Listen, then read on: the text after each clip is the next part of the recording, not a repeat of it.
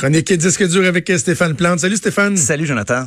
C'est drôle, j'ai écouté la promo qui jouait justement qu'on qu'on entre en ondes et c'était mon drink des fêtes. Et je j'ai confessé que dans le temps des fêtes, une bonne crème de menthe. Je, bois- je bois jamais ça ailleurs, là. Mais une crème de menthe verte sur glace, là. C'est bon. T'aimes ça, toi, Stéphane? Moi? Ben, euh, je pense que vendredi, j'ai pris un Stinger. Ça, ça ressemble oui. un peu. Ouais, je pense qu'on l'a pris ensemble d'ailleurs. C'est- Oh, OK. Oh, Il y a des secrets qui se divulguent ce matin.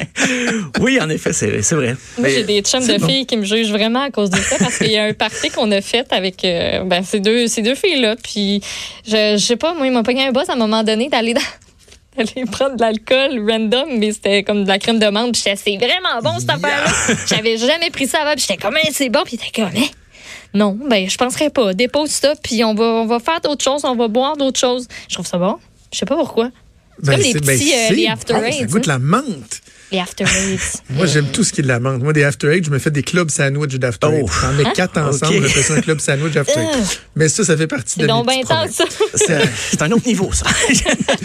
OK, euh, justement, on pourrait parler de santé mentale. euh, Dans ce cas-ci, c'est justement le sujet de, de, de Ben ta oui. chronique. Bon lien. Euh, la santé mentale chez les musiciens, c'est intéressant. D'ailleurs, on, on disait tantôt euh, que Nathalie Roy, la ministre de la Culture, euh, a annoncé là, la, la révision du statut de l'artiste. Ouais. Il y, a- il y a un aspect, tu sais, on parle souvent du côté glamour des artistes, les artistes qui réussissent, la popularité, etc., etc.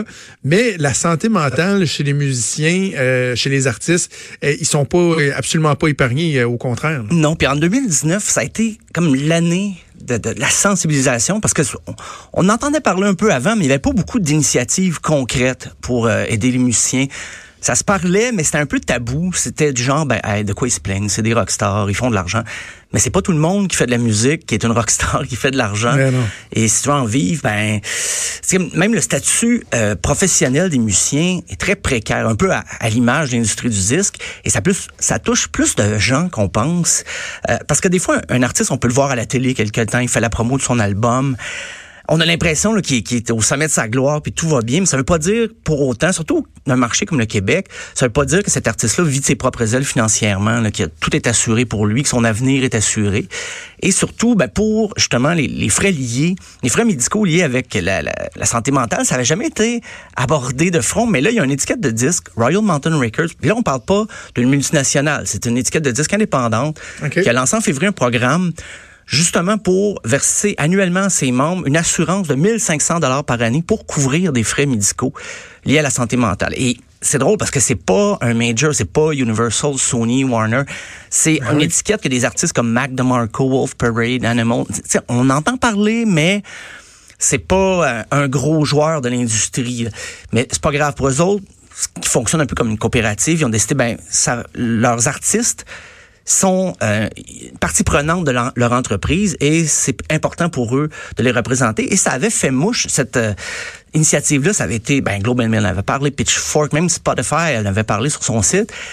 Et on s'est dit, ben, les autres labels vont suivre, les autres étiquettes de disques euh, vont suivre. Et le, le, le président de Royal Mountain Records est invité partout, faire des conférences, des tapes dans le dos.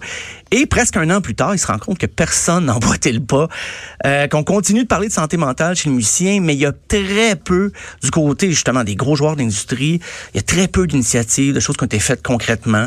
Euh, puis il citait, euh, c'était dans le magazine Exclaim, euh, dans une entrevue vendredi dernier, il disait chez Universal, exemple, les, les employés d'Universal, ceux qui font du bureau, qui sont à production, ils ont une assurance médicaments, une assurance santé, mais pas les groupes, pas les artistes qui signent sur Universal. Et c'est pas parce que tu es sur Universal que ta carrière là va monter en flèche, que tout ça, que tu vas devenir indépendant. Tu travailles quand même. puis- Exactement. Puis, puis les conditions, souvent, là, ben, comme je dis, faut s'enlever euh, de la tête l'image de la, la rockstar multimillionnaire là, qui, qui met le feu à sa chambre d'hôtel parce que sa compagnie de disques va passer après puis va payer.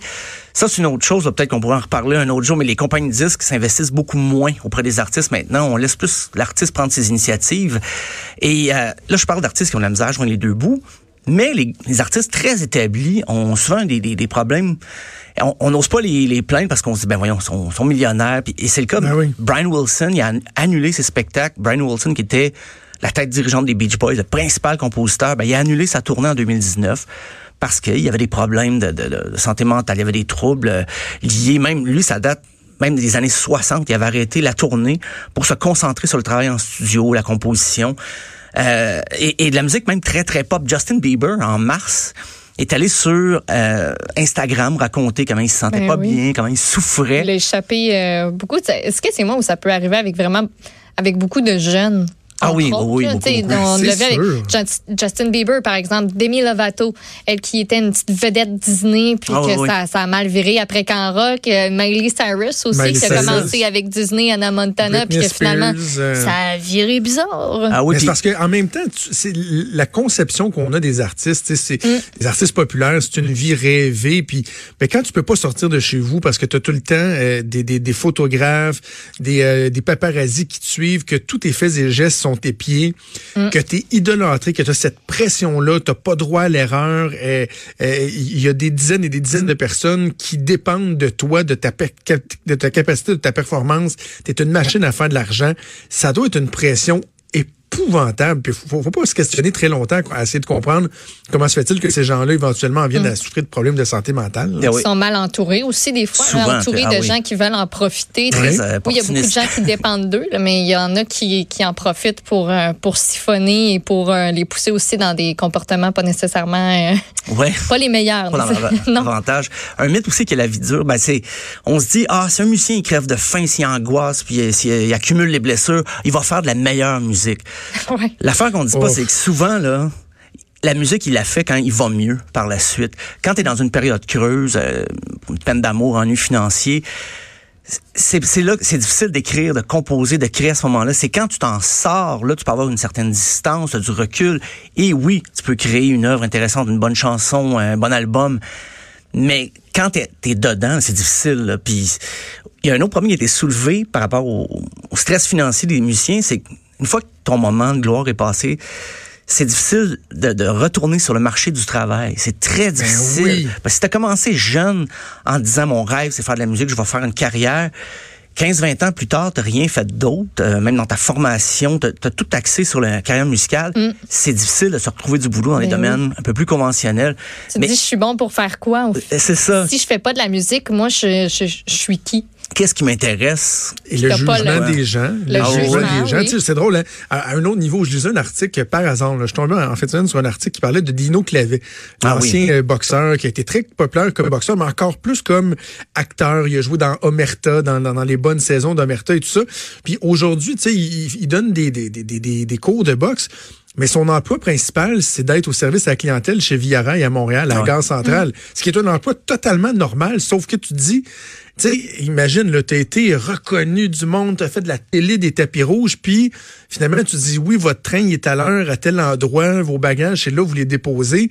Il doit y avoir, tu sais, il y a quelque chose d'anti-climax là-dedans. Ah, c'est- difficile. ouf. Alain Lapointe des bébés était retourné travailler au Archambault euh, de la place Versailles ici. Puis des fois, leur- les gens dans le magasin le regardaient, puis ils étaient pas certains, puis ils- C'est j'ima- lui, ouais. J'imagine qu'il est intervenu souvent pour leur dire, oui, oui, ça, regardez, oui, je suis dans dans les Il disait, bébés. pourquoi t'es dans la lune?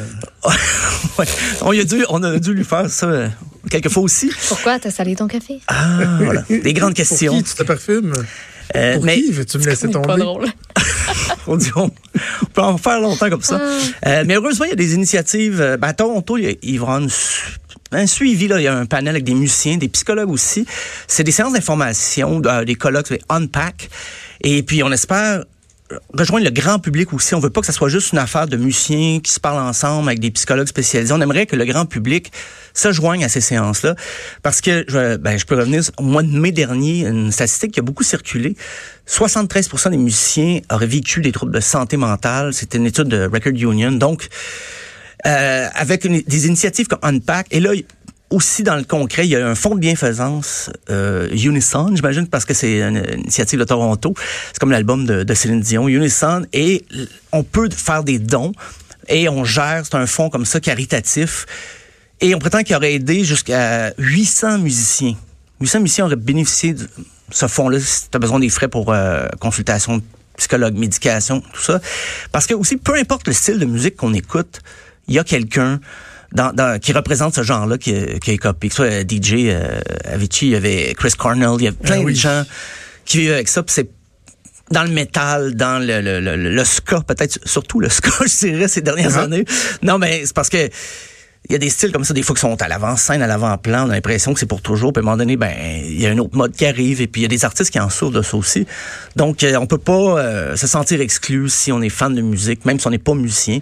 Je pense que c'est important de, de prêter euh, une attention particulière. Absolument, absolument, ça épargne euh, personne. Puis mm. euh, en plus, c'est que ben il faut d'abord et avant tout penser à ces gens-là, aux artistes qui sont touchés par les problèmes de santé mentale et euh, la difficulté d'avoir accès à des ressources. Mais c'est que en plus, quand une personne va être bien encadrée, va être prise en charge, ben, il en demeure pas moins qui deviennent des exemples aussi, des inspirations pour ceux qui ont encore une, une, tribune, une visibilité. Donc, d'entendre des gens dire, regardez, moi, j'en ai eu des problèmes de santé mentale. Grâce à l'industrie, j'ai été pris en charge. Je vous encourage à aller chercher de l'aide, etc.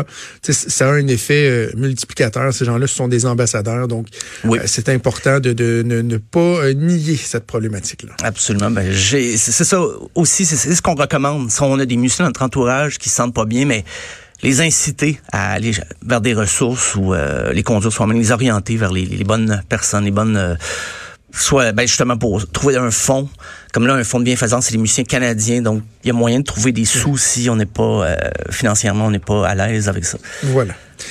Bon, ben, euh, merci Stéphane. Est-ce que c'est demain que tu nous fais la critique euh, des euh, chansons entendues vendredi à la Breuvre? je t'avais, je t'avais parlé de ça, de faire une oh! critique musicale. Là, du, ah, ben, je pense que j'ai pas pris juste une crème de menthe, parce que je m'en rappelais plus. Il y avait du remix. ah oui. C'était une expérience pour moi. Ça faisait longtemps que j'avais pas vécu ça. Et moi aussi, ça faisait longtemps. longtemps. Merci Stéphane, on se reparle demain. À demain. Salut.